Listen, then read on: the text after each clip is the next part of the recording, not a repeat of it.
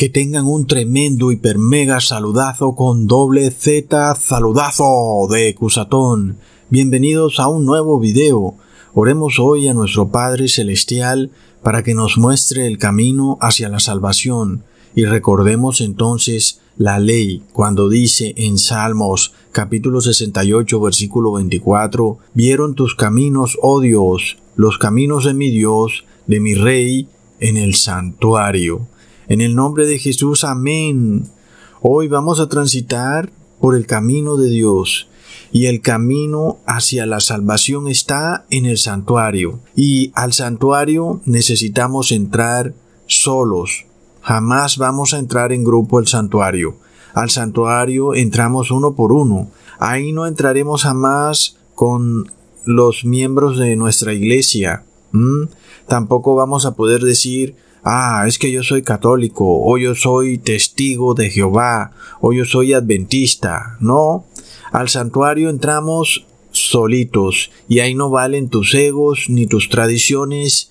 Ahí estás tú solo con el Dios Altísimo, Todopoderoso y Jesús. Por lo tanto, amigos, este mensaje es muy importante y urgente porque hay de aquellos que no quieran entrar por el camino del santuario, porque en el santuario es donde está nuestra salvación. Y si no entramos en vida, después de muertos, ¿ya para qué? Al santuario solo se puede entrar mientras estemos vivos, amigos.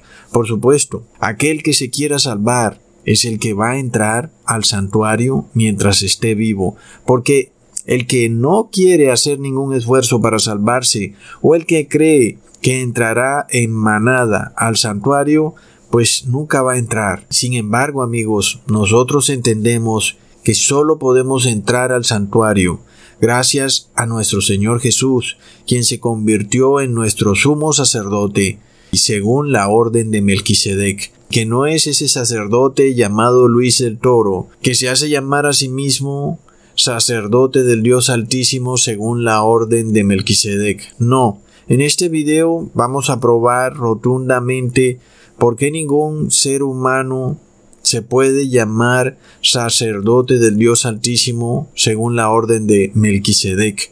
Vamos a entender la solemnidad también de prepararnos para entrar en el santuario y finalmente llegar al arca del pacto donde está nuestro Padre Celestial y mirarlo cara a cara amigos. Por esto viene una gran pregunta.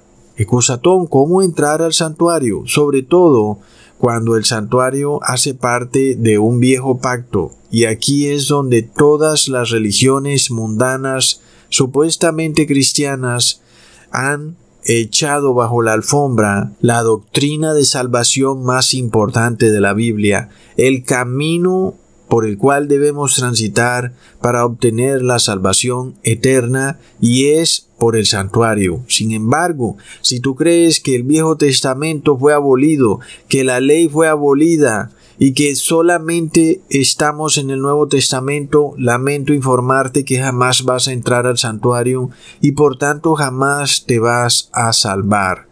Aquí es donde vemos a las religiones, tanto evangélica como católica, enfrascadas en una empresa inútil e infértil, declarando que hay una ley del viejo pacto y que hay una ley del nuevo pacto y lo único que han hecho es ocultarle a los feligreses, a las personas que quieren salvarse, el camino para encontrarse con su Padre Celestial, porque está escrito, tu camino, oh Dios, es en el santuario. Pero ¿cómo es posible que la cristiandad se haya olvidado de semejante verdad tan importante?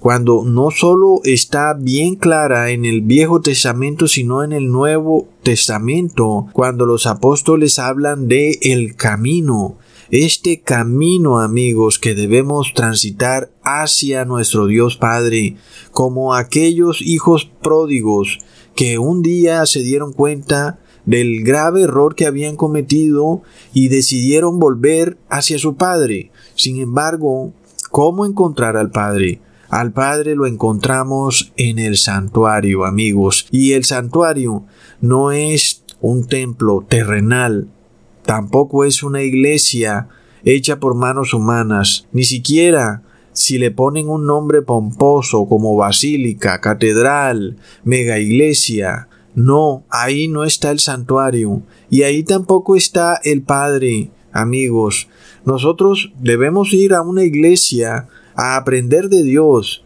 pero nunca creamos que Dios está en esa iglesia, porque el camino hacia nuestro Padre Celestial está en el santuario, de lo cual declaró el apóstol Pablo diciendo en Hebreos capítulo 8 versículo 4 al 5, si estuviere sobre la tierra, hablando de Jesús, ni siquiera sería sacerdote, habiendo aún sacerdotes que presentan las ofrendas según la ley, los cuales sirven a lo que es figura y sombra de las cosas celestiales, como se le advirtió a Moisés cuando iba a erigir el tabernáculo, diciéndole, Mira, haz todas las cosas conforme al modelo que se te ha mostrado en el monte. Tremendo amigos. Mientras Jesús estaba en la tierra, debían pasar dos cosas. Él debía resucitar y luego el templo terrenal debía colapsar. ¿Por qué? Porque el sacerdocio levítico llegaba a su fin. El pacto era quitado de la nación de Israel para ahora dárselo al mundo entero. Y ahora el sumo sacerdote ya no era un sacerdote descendiente de la tribu de Levi, sino nuestro Señor Jesús. Y ahora el santuario ya no es un santuario terrenal, sino es un santuario celestial, porque está ya dicho que Moisés construyó el santuario como una figura y sombra del santuario celestial. Amigos, esto es muy claro. Si hay un santuario celestial, quiere decir, amigos, que la ley que nos llevaba por el santuario terrenal, también nos lleva por el santuario celestial. Entendemos entonces, amigos, la importancia de la ley porque nos lleva hacia el Padre por el camino del santuario. Sin embargo, las religiones cristianas dicen que la ley fue abolida. Es decir, literalmente te están diciendo que el santuario celestial no existe y que también fue abolido. Es de locos. Básicamente te están escondiendo el camino que tú tienes para llegar al Padre. Te lo están quitando de la vista. Ahí tenemos a este sacerdote católico llamado Luis Toro, escondiendo totalmente el camino del santuario hacia el Padre, cuando él se hace llamar el sacerdote del Dios Altísimo según la orden de Melquisedec, como si el santuario fuera aquí en la tierra y fuera algún templo hecho con manos de hombre, y como si él, como un sacerdote pecaminoso, pudiera ocupar el lugar de Jesús como sacerdote del Dios Altísimo. Es tremendo lo que hace la Iglesia Católica, amigos. Sin embargo, aún esta hipocresía llega hasta el punto de decir que la ley fue abolida para tú llegar al santuario celestial. Sin embargo, él si se declara como sumo sacerdote en un santuario terrenal. Qué tremenda contradicción, ¿verdad? Porque si la ley fue abolida para llegar al santuario celestial, también debería ser abolida para llegar a un santuario terrenal. Ah, no, pero ahí sí no está abolida. Oh, no, amigos. Sin embargo, la Biblia nos dice que la ley como el santuario, son figura y sombra de lo celestial, por lo cual, amigos, el santuario que construyó Moisés también es figura y sombra de lo celestial. Si el santuario terrenal estaba regido por la ley, ¿acaso el santuario celestial no estará regido por la ley, amigos?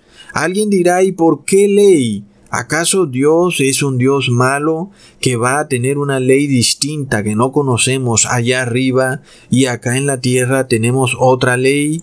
O alguien dirá, Ecusatón, el santuario celestial en el cielo está regido por la ley del amor. Sin embargo, amigos, esa es la misma ley por la cual estaba regido el santuario terrenal. Y es de lo que vamos a ver en este video, porque en el santuario terrenal el sacerdote quería buscar el arrepentimiento de las personas y para hacer eso debía seguir una serie de indicaciones en donde debía sacrificar un cordero que nos simbolizaba a Jesús, luego debía lavarse él para entrar en el lugar santo, y luego debía expiar todos los pecados del templo y de la congregación en el lugar santísimo. Por lo cual, amigos, vemos también una ley de salvación, una ley de amor por el ser humano en el santuario terrenal, y esa misma ley está en el santuario celestial. Entendamos entonces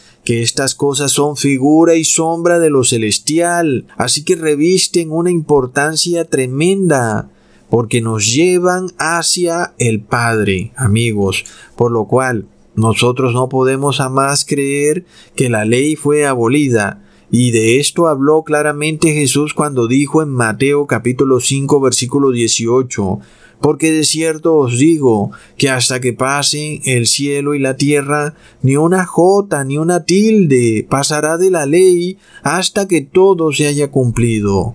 Y amigos, yo no sé qué más claro se puede ser, ¿verdad? Pero aún Vemos a estas personas que dicen que ya no estamos bajo la ley y que la ley fue abolida y que ahora estamos bajo la ley de Cristo. Pero vamos a ver amigos que la ley de Cristo es la misma ley del Antiguo Testamento. Por supuesto que si nosotros tenemos ahora a un sacerdote celestial como es Jesús ministrando en el templo celestial, pues ¿para qué vamos a buscar un sacerdote terrenal que ministre en un templo terrenal, verdad? Sin embargo, ahora entendemos por qué las religiones mundanas se esfuerzan tanto en esconder esta verdad bíblica, y es porque si tú la entiendes, su poder se les desbarata completamente, porque ya la persona entiende que el sacerdote terrenal no está para salvarlo, sino simplemente para enseñarle doctrina.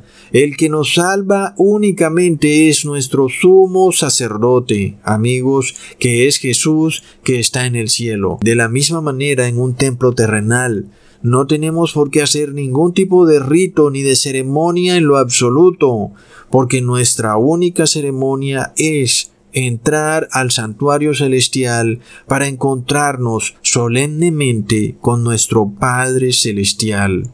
Así que amigos, ¿es eso lo que necesitamos hacer? Las religiones nos escondieron estas cosas. Como el Hijo pródigo necesitamos volver al Padre. Ahora amigos, entendamos cómo fue el proceso de nuestro Señor Jesús para convertirse en sacerdote del Dios Altísimo según la orden de Melquisedec, porque este proceso, amigos, se lo ganó Jesús derramando su sangre y mientras Jesús vivió no encontramos en los cuatro evangelios ni una sola mención de Jesús diciendo que Él era el sacerdote del Dios Altísimo según la orden de Melquisedec. Jamás lo dijo. ¿Por qué? Porque esa distinción se la daba el Padre a Jesús, amigos. Y vemos la soberbia tan horripilante de un hombre diciéndose que Él es el sacerdote del Dios Altísimo según la orden de Melquisedec y diciéndoselo a toda su congregación. Leamos en Hebreos capítulo 5 versículo 5. De la misma manera, Cristo no se glorificó a sí mismo para hacerse sumo sacerdote, sino que lo glorificó el que le dijo, mi hijo eres tú, yo te he engendrado hoy. Ahí lo tenemos.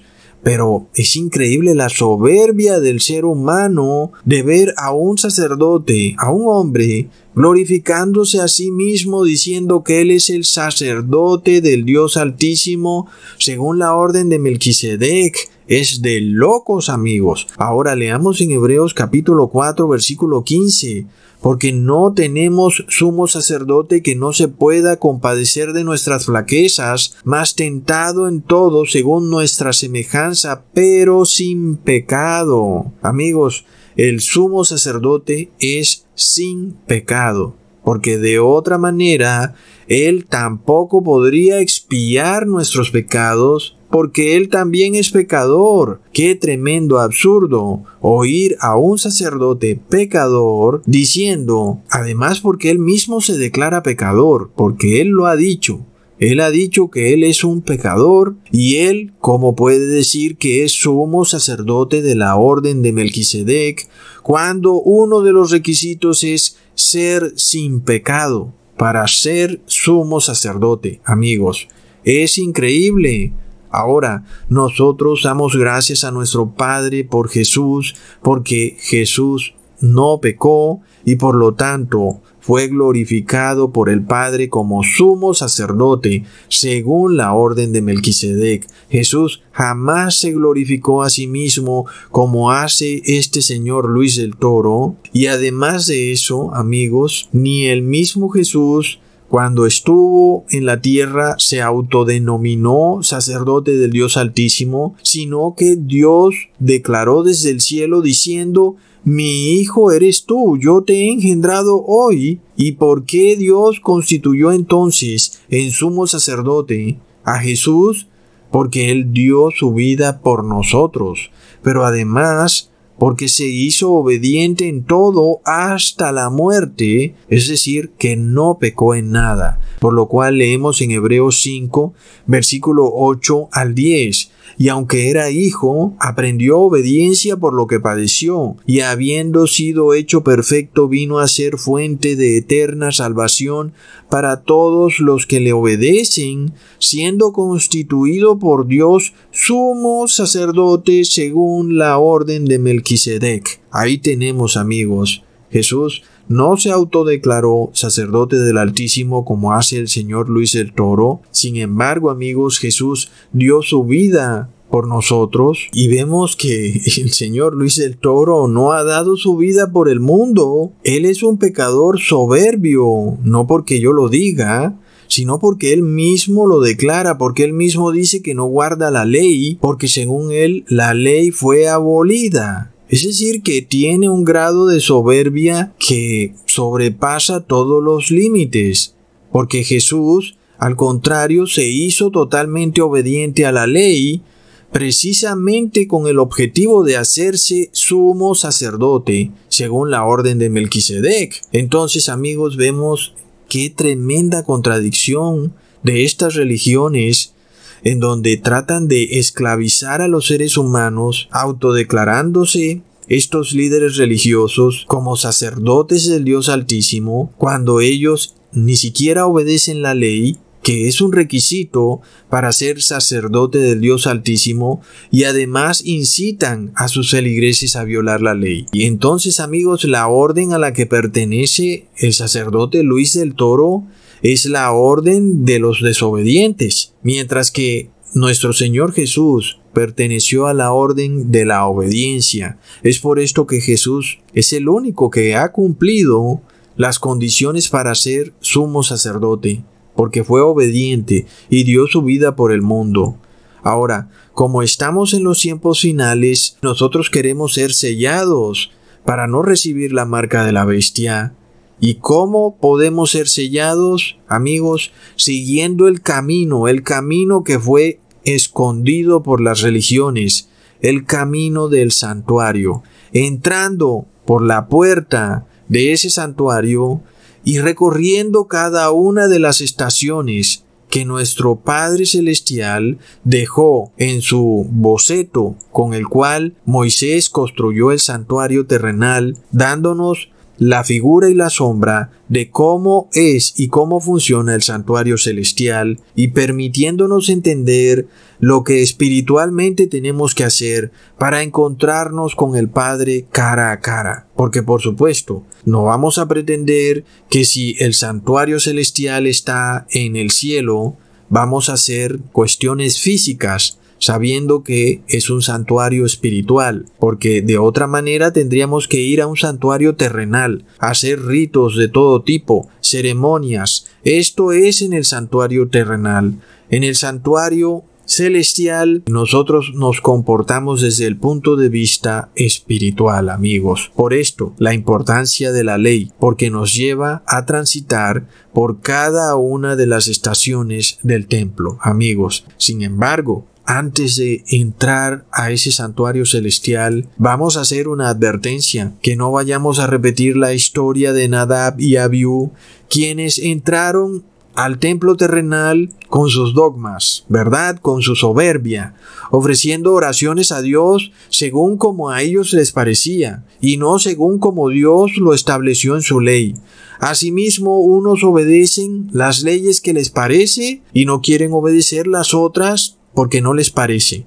Y haciendo eso se hacen igual a Nadab y a Abiú. ¿Por qué? Porque establecen su propia manera de transitar por el templo hacia el lugar santísimo, estableciendo su propia ley, su propia doctrina, sus propios dogmas y tradiciones, trayendo un fuego extraño a la cara del mismísimo Dios Altísimo. Por supuesto que lo que les sucedió a Nadab y Abiú fue que les cayó fuego del cielo y fueron consumidos inmediatamente.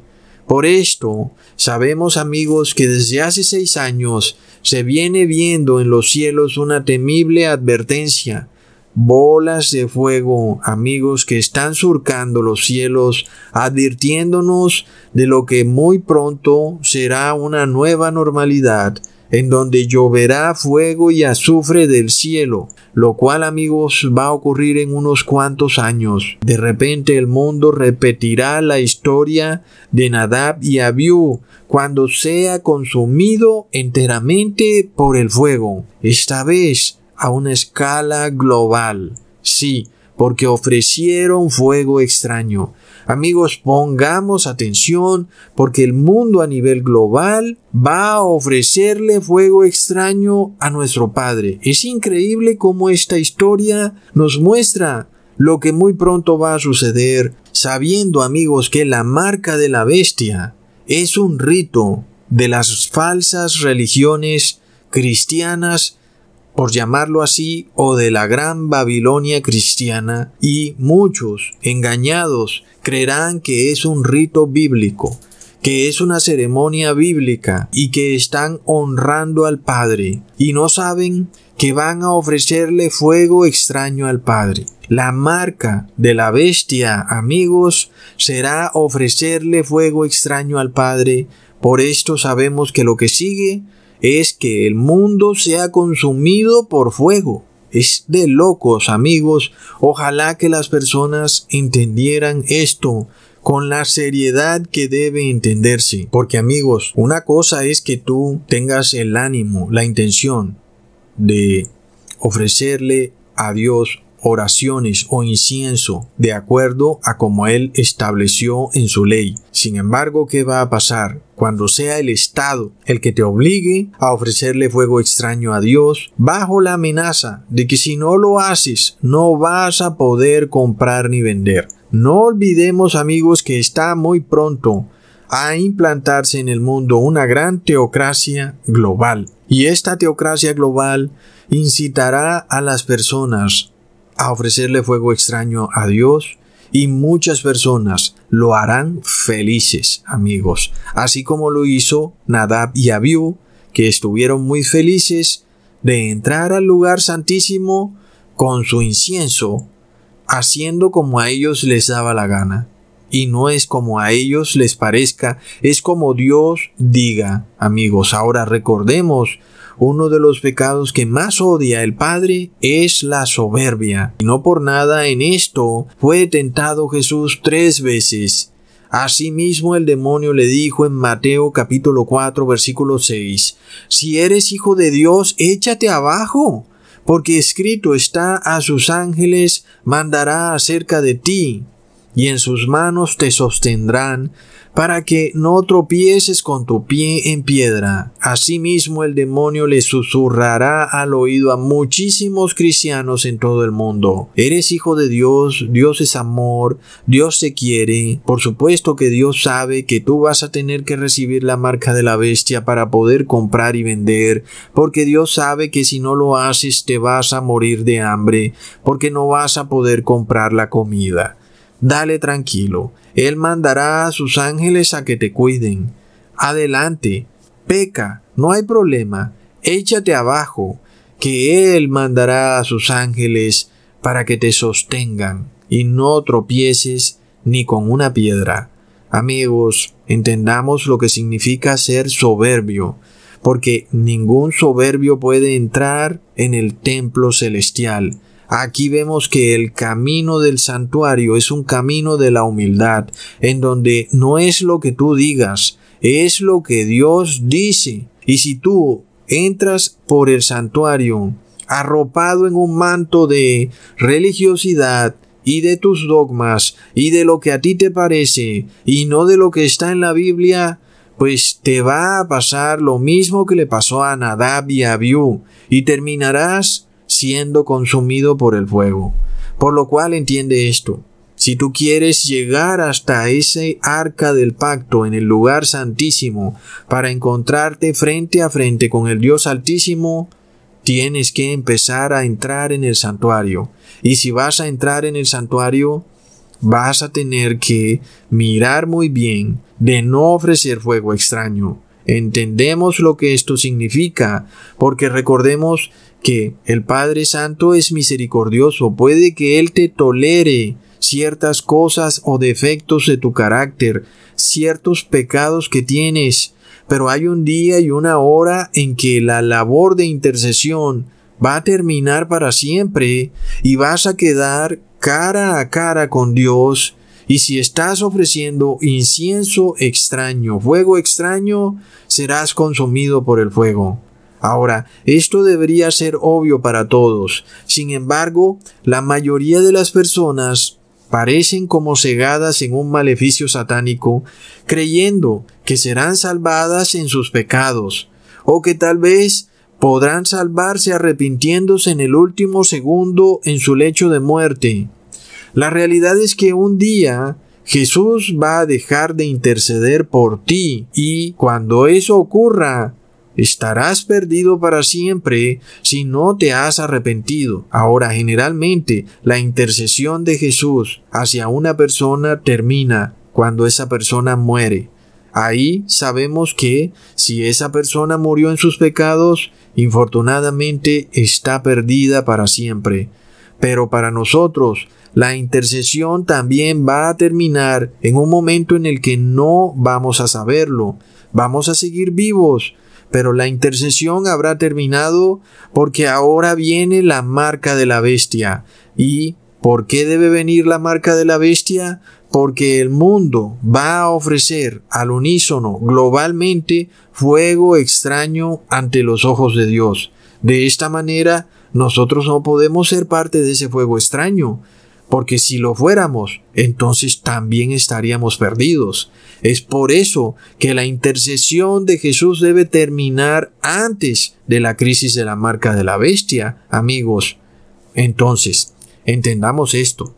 Es hora de darle fin a la labor de intercesión de Jesús. Es hora de empezar a darle reposo a nuestro Señor Jesús porque Él ya lleva un buen rato intercediendo por la humanidad, ya lleva seis mil años trabajando duramente día y noche por la salvación de cada persona que ha vivido en este mundo y ya Jesús quiere tener reposo y nosotros debemos darle ese reposo. Por esto Jesús dijo en Juan capítulo 5 versículo 17, mi Padre hasta ahora trabaja y yo trabajo. Aunque recordemos amigos que el trabajo del Padre y de Jesús no es un trabajo por el dinero mundano, por lo cual es un trabajo que se puede hacer los siete días de la semana, las 24 horas al día, porque es un trabajo de misericordia. Sin embargo, cuando el Padre y Jesús trabajan, un día para ellos es como mil años, y si el Padre lleva trabajando seis días, es porque llevan trabajando, tanto el Padre como el Hijo, seis mil años. ¿Y qué dice la ley? La ley dice que al séptimo día, es decir, en el séptimo milenio, viene el reposo, por lo cual leemos en Génesis capítulo 2 versículo 2. Y acabó Dios en el día séptimo la obra que hizo y reposó el día séptimo de toda la obra que hizo. Amigos, Esto está por repetirse cuando de nuevo nuestro Padre Celestial y nuestro Señor Jesús reposen en el séptimo día, pero ahora con su iglesia amada. Wow, amigos, ¿acaso no quieres tú darle reposo a Jesús? Vamos a empezar a alivianarle la carga, amigos. Vamos a permitir que Jesús tenga ya menos personas por las cuales interceder. Permitamos que hoy Jesús te declare santo y justo de una vez y por todas, pues está escrito que Jesús va a pronunciar las siguientes palabras en Apocalipsis capítulo 22 versículo 11. El que es injusto sea injusto todavía, y el que es inmundo sea inmundo todavía, y el que es justo practique la justicia todavía, y el que es santo santifíquese todavía. Y tú no quieres que Jesús te diga, sabes que tú eres inmundo y quédate inmundo. No, tú quieres que Jesús te diga, Eres santo, quédate santo. Amén. Por esto el apóstol declara en Hebreos capítulo 12 versículo 14, Seguid la paz con todos y la santidad, sin la cual nadie verá al Señor. Luego cuando vemos la historia de Nadab y Abiú, vemos el incienso como el símbolo o la figura de las oraciones que hacemos a nuestro Padre Celestial.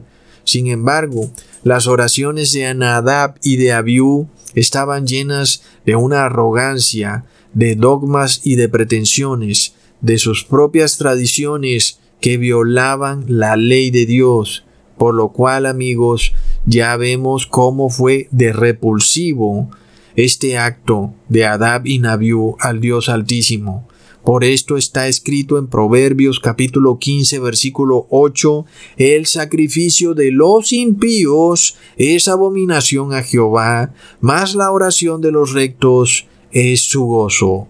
Así que entendamos lo que está por hacer el mundo, que se prepara para hacer un sacrificio impío a Jehová. Y esto es una abominación que tendrá el carácter de global.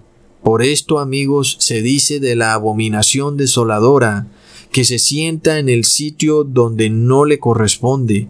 Será una abominación global de todos los individuos que habitan esta tierra y ahí veremos que les lloverá fuego y azufre. Amigos, es tremendo. Ahora, como ya les dije al principio, la distribución del santuario terrenal es la misma que la del santuario celestial.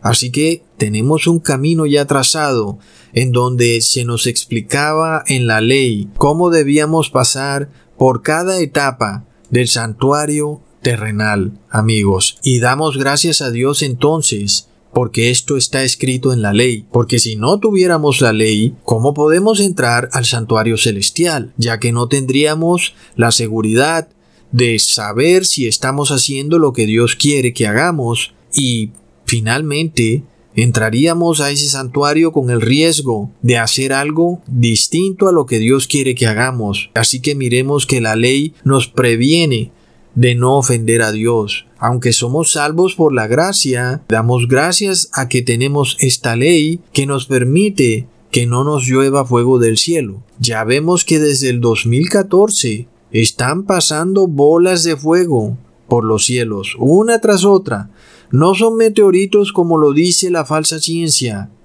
son bolas de fuego. Pero, amigos, el mundo, religioso ni cristiano, quiere ir por el camino del santuario, pero nosotros sí queremos ir porque queremos reunirnos de una vez y por todas con nuestro Padre Celestial.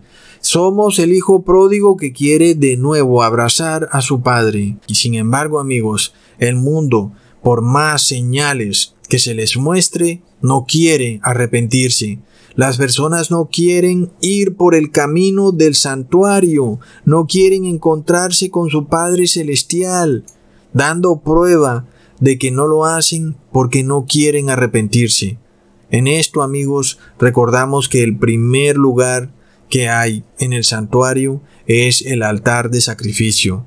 Hasta ahí tenía que llegar el pecador, cuando entraba. No podía seguir más allá, no podía entrar en el lugar santo ni en el lugar santísimo. El sacerdote expiaba su pecado con el cordero que él traía, y la persona se devolvía para su casa. Pero la persona no podía transitar por el templo hasta encontrarse con su Padre.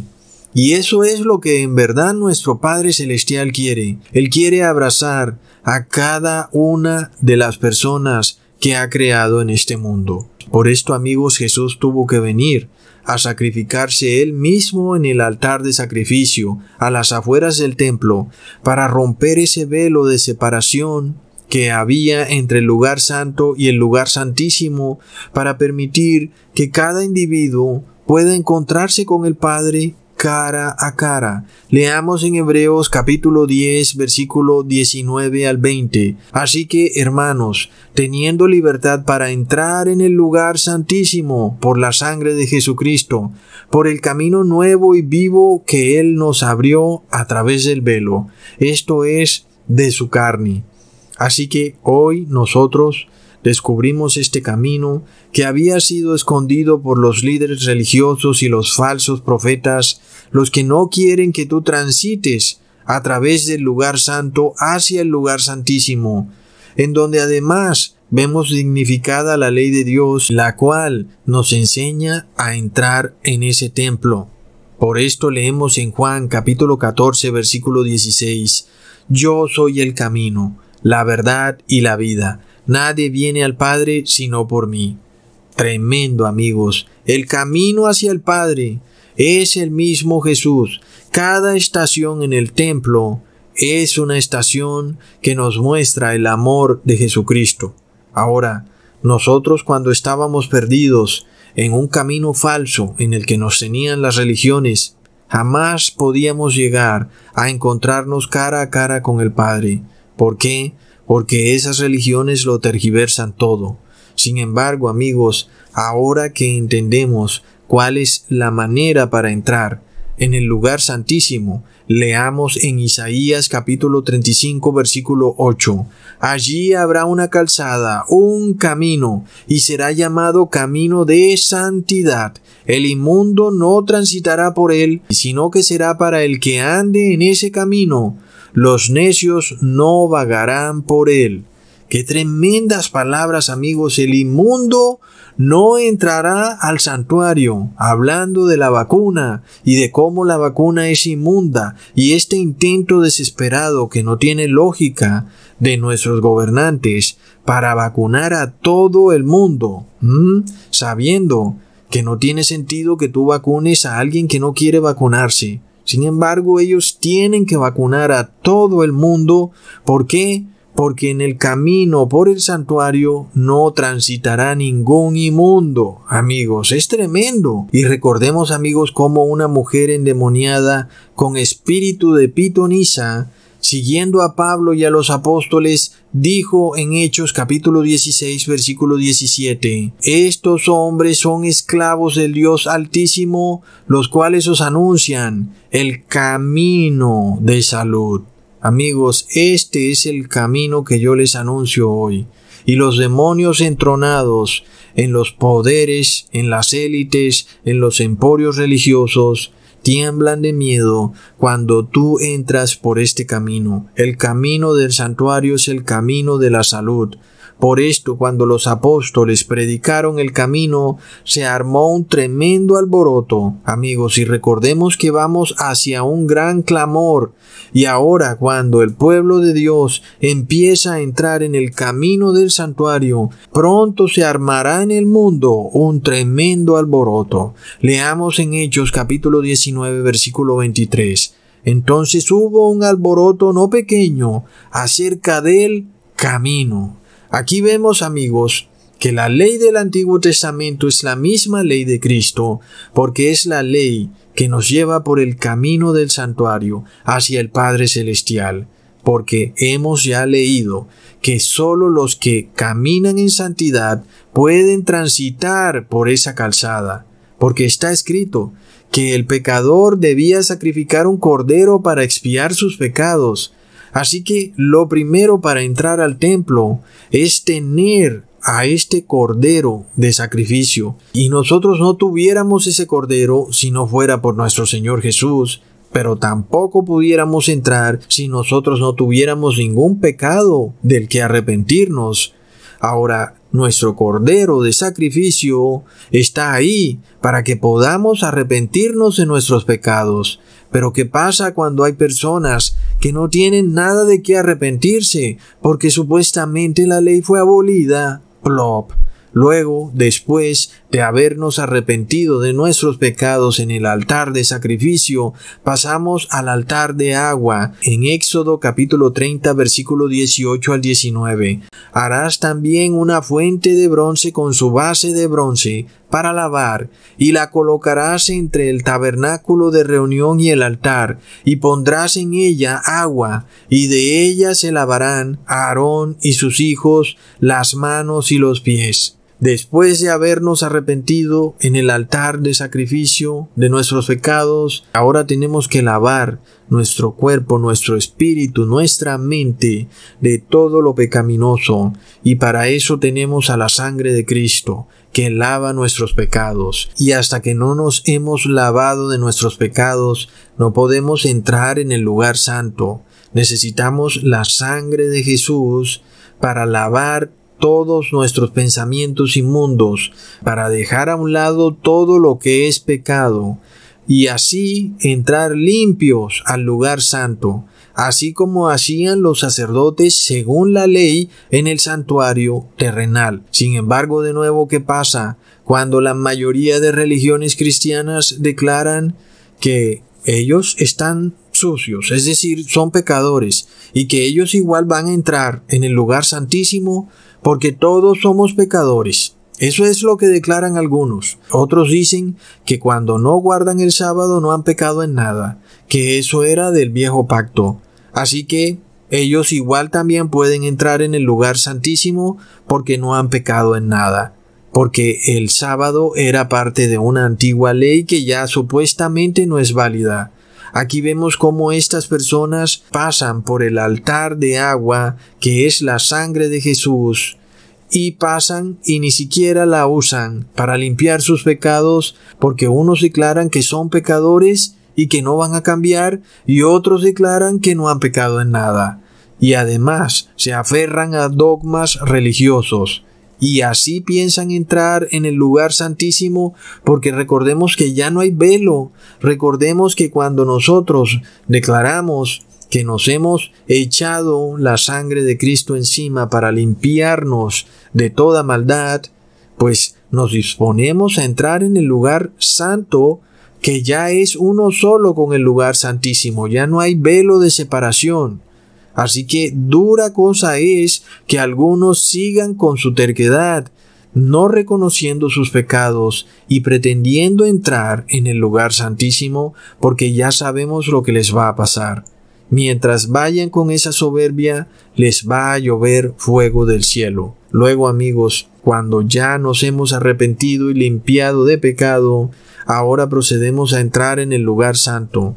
Aquí es donde muchos se equivocan porque después de haberse arrepentido y haberse limpiado de pecado, vuelven y pecan. Como dice el apóstol, son como un perro que vuelve a su vómito. Esto es grave, amigos. Sin embargo, amigos, tenemos que entender que llega una hora en que ya no va a haber más intercesión por nosotros y que debemos finalmente dejar atrás todo lo mundano, olvidarnos de ese viejo mundo y poner los ojos hacia el cielo, olvidarnos de la vida pasada y saber que ahora viene una nueva vida, una vida donde ahora estamos cara a cara con el Padre. Por esto, cuando entramos en el lugar santo, estamos ante las siete lámparas, las cuales nos representan a Cristo con su ley, con sus diez mandamientos, porque leemos amigos que Jesús es la ley hecha carne. Por esto se dice en Apocalipsis 1, versículo 13, y en medio de los candelabros vi a uno semejante al Hijo del Hombre, vestido como una túnica que le llegaba hasta los pies y ceñido por el pecho con un cinto de oro. Jesús está en el medio de los candelabros, así como cuando se le apareció a Moisés en esa zarza que se estaba quemando. Jesús es esta luz que ilumina nuestro camino, el camino hacia el Padre. Ahora, cuando estamos en ese lugar santo, ese lugar resplandece por la luz de la ley, por la luz de Jesús.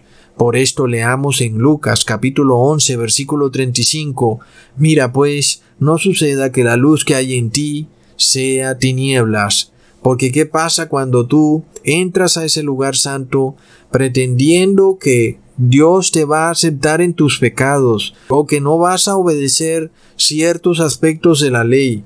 Tu luz en realidad es tinieblas y es una falsa luz.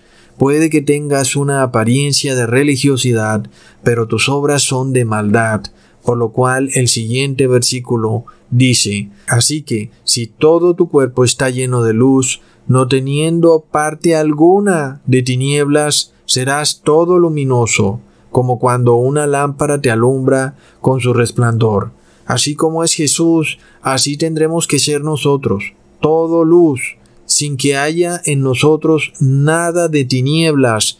Para eso nos hemos lavado con la sangre de Jesús, para luego recibir esta luz de ese candelero con las siete lámparas que iluminen nuestro rostro, así como el rostro de Moisés fue iluminado por ese mismo candelero. Por lo cual, amigos, recordemos que después de ese candelero estamos ante los panes de la proposición, que nos representan también a Jesús, porque leemos en Juan capítulo 6 versículo 35, Yo soy el pan de vida, el que a mí viene nunca tendrá hambre, y el que en mí cree no tendrá sed jamás. Y luego salieron los fanáticos religiosos a comer pan y a decir que porque comían pan ya estaban salvados. Pero el pan nos representa la palabra de Dios. Porque amigos, ¿cómo se puede entrar en el lugar santísimo si no se conoce la palabra de Dios? Es por esto que vemos que la Iglesia Católica no puede entrar en el lugar santísimo, porque para ellos el templo celestial no existe. Lo que existe es un templo en el Vaticano, donde se cantan todo tipo de canciones sospechosas que ya hemos puesto aquí en este canal que ni siquiera son de Dios. Es de locos amigos. Ahora, la palabra de Dios, que es este pan de vida, es la ley de Dios, pero el mundo no quiere acatar la ley de Dios. Por tanto, el mundo no tiene ni idea que es pecado. Y si no sabe que es pecado, sabemos que se han metido de colados en el lugar santo. Y cuando se meten de colados en el lugar santo, lo que sigue es que les va a llover fuego y azufre del cielo. Está clarísimo, amigos, no hay forma de salirse de esto, porque los acontecimientos históricos y los acontecimientos de la actualidad nos dan un paralelo impresionante entre lo que va a suceder y lo que le pasó a Nadab y Abiú. Cuando el mundo continúe con esa terquedad y esa idea de ofrecerle ese incienso a Dios Padre como a ellos les dé la gana y no como a Dios Padre le guste, amigos, veremos que lloverá fuego y azufre del cielo.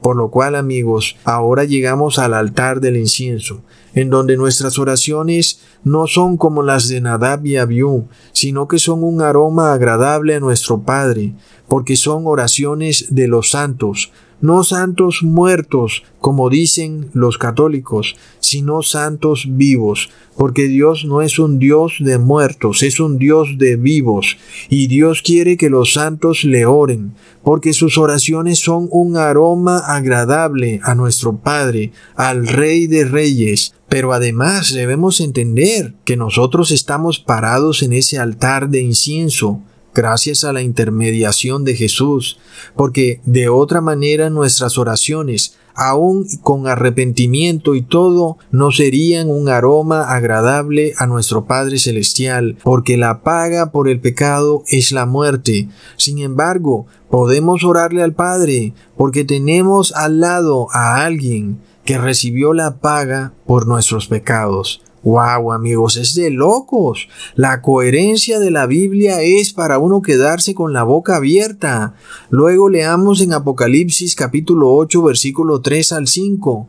Otro ángel vino entonces y se paró en el altar con un incienso de oro y se le dio mucho incienso para añadirlo a las oraciones de todos los santos sobre el altar de oro que estaba delante del trono y de la mano del ángel subió a la presencia de Dios el humo del incienso con las oraciones de los santos. Y si tú tienes un cortocircuito porque este ángel es el que sube las oraciones de los santos, y ese ángel es Jesús, lamento que seas dogmático.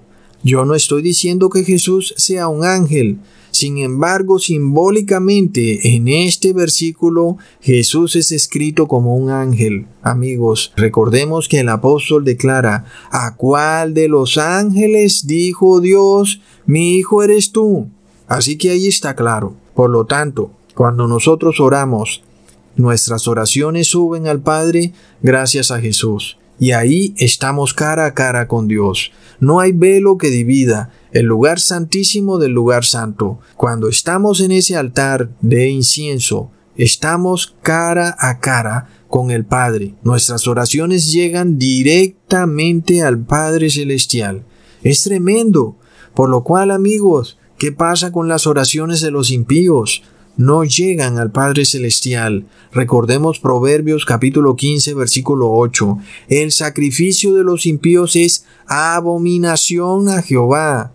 Ahora, cuando tú estás frente al Padre, las palabras de Jesús son pronunciadas. El que es santo, santifíquese todavía, y el que es justo, justifíquese todavía. ¿Y qué sigue? Cuando Jesús finalmente le da respuesta a las oraciones de su pueblo. Leamos en Apocalipsis capítulo 8 versículo 5.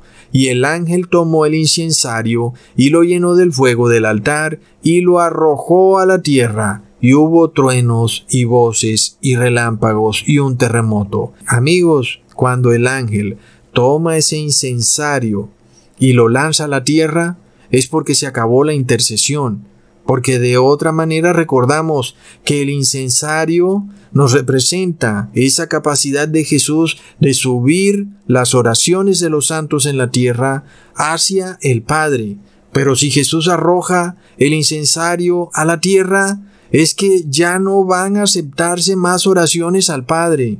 ¿Entiendes? Por lo cual hoy tenemos que orar urgentemente porque después de que Jesús lance ese incensario, pues ¿para qué vamos a orar? Ya no va a haber nadie que escuche nuestras oraciones porque la intercesión de Jesús habrá acabado.